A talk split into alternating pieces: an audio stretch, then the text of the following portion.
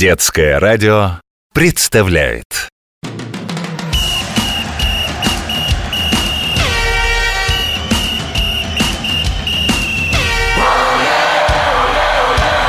Спортивная программа.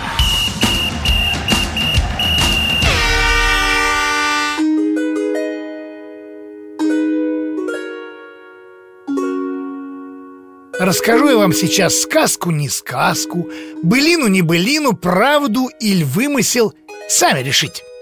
Но знает всяк в нашей стороне, что живут среди нас и землю нашу охраняет три друга, три богатыря Илья Муромец, Алеша Попович да Добрыня Никитич О силе их песни складываются, о подвигах по всем странам молва идет Что, Витя? Нет, нет, я не перепутал программы Всем физкульт привет! С вами спортивный комментатор детского радио Захар. А о богатырях я начал рассказывать, потому как спорт этот точно богатырский. Но в отличие от сказочных богатырей, занимаются им самые настоящие.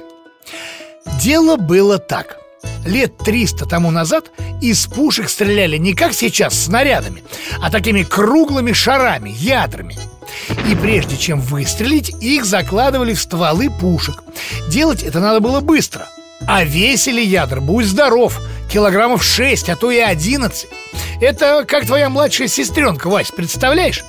Чтобы было удобнее хватать ядра, к ним стали приделывать ручки. В общем, заряжали и одновременно тренировались. Тренировались и заряжали.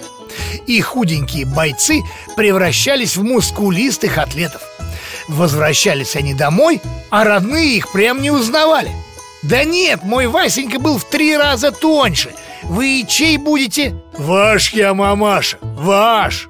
Вот так ядро с ручкой стало спортивным снарядом. Назвали его гири. Это от персидского слова геран Вес. Герань, Маша, цветок. Тут совершенно ни при чем Герань, кто не знает, это растение такое от боевого ядра с ручкой гиря отличается важной деталью. Внутрь военного снаряда закладывали порох, а мирной гире он совершенно не нужен. Поэтому она целиком состоит из металла и безопасная, если, конечно, на ногу не ронять. Тягали-тягали русские здоровяки гири и, как водится, в какой-то момент устроили из этого состязание. Вот так и появился гиревой спорт – Сейчас по гиревому спорту проводят соревнования. Ну и что, что не олимпийские? Зрелище-то все равно отличное. Знаю, знаю, Коля Волнует тебя вопрос А сколько же гири весит? Ну, если коротко, то много. 16, 24 и 32 килограмма Гири разного веса красят в разные цвета. Самые легкие в желтый, средние в зеленый, ну а тяжелые в красный. И не перепутаешь, кто в зале главные силачи. Соревнования в гиревом спорте очень простые. Кто больше раз гирю поднимет за установленное время Ну, обычно это 10 минут Вот тот и победил Поднимают, а спортсмены говорят, толкают. Две гири двумя руками Одновременно или по очереди. Иногда толкают одну гирю. Еще в гиревом спорте есть командная эстафета – Точно, Свет. Обычно в эстафете спортсмены бегут и передают друг другу специальную эстафетную палочку. В этом спорте никто не бегает, а вместо палочки – гиря. Команде из пяти участников выдают одну гирю на всех. Первый спортсмен за три минуты должен как можно больше раз ее поднять. Потом гирю хватает другой, потом третий, ну и так пока не выступит вся команда. Какая команда в сумме больше раз подняла, та и победила. Толкать гири любят не только профессиональные спортсмены, но и люди, далекие от спорта. Очень уважал гири писатель Лев Толстой. Даже когда был совсем старичком, не мог пройти он мимо гири. Хватал и начинал подкидывать. И тут мы переходим, пожалуй, к самому красивому в гиревом спорте – жонглированию. Как поется в одной песне. «Выходят на арену силачи, не ведая, что в жизни есть печаль». Они подковы гнут, как калачи, и цепи рвут движением плеча. В общем, тяжеленные гири летают, как пуховые подушки. Музыка играет, зрители кричат «Ура!» Ну просто красота! Особенно приятно, что наши в этой красоте лучшие.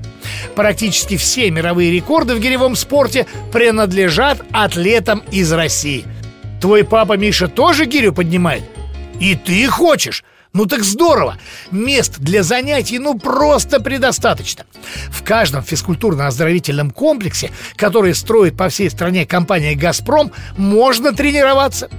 И кажется, Миш, я знаю, кто новый рекорд в гиревом спорте установит лет эдак через 10. С вами был спортивный комментатор детского радио Захар. Всем оле-оле!